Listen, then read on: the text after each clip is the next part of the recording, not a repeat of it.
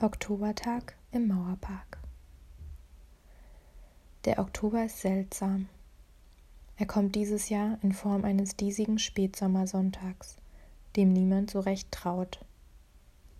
Man schleicht sich in den Park und sieht nach, ob sonst noch jemand dort ist. Und die ganze Stadt ist da.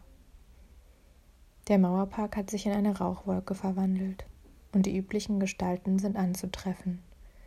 Die Verwahrlosten, die aus der Zeit gefallenen, die in ihre Kunst vertieften.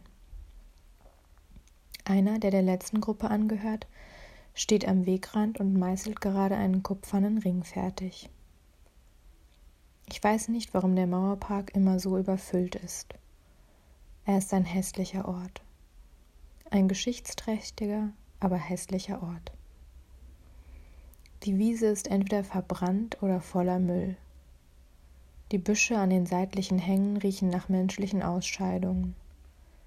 Wenn man auf der Wiese Platz nimmt, wird man immer von irgendeinem Ball getroffen.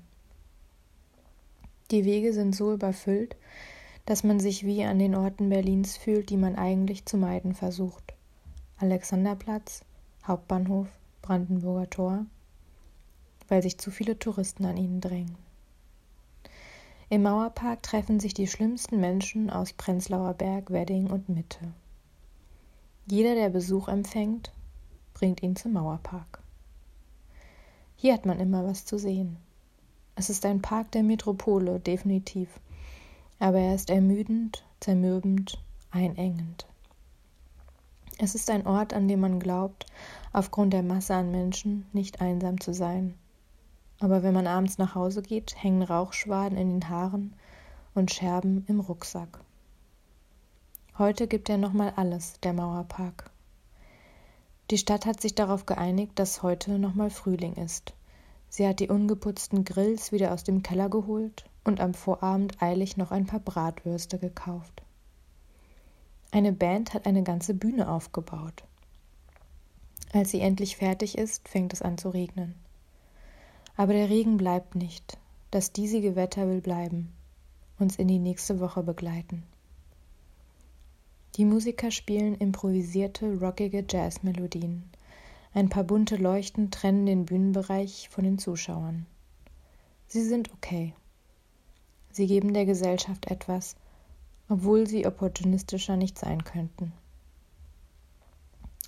Die Zuschauermenge lächelt verträumt. Berliner haben extreme Angst vor dem Winter, und dieser Tag hat ihnen diese Angst kurz genommen. Sie saßen schon mit dampfenden Teetassen, gedankenverloren, in ihren unverputzten Zimmern. Viel Licht kam nicht mehr rein.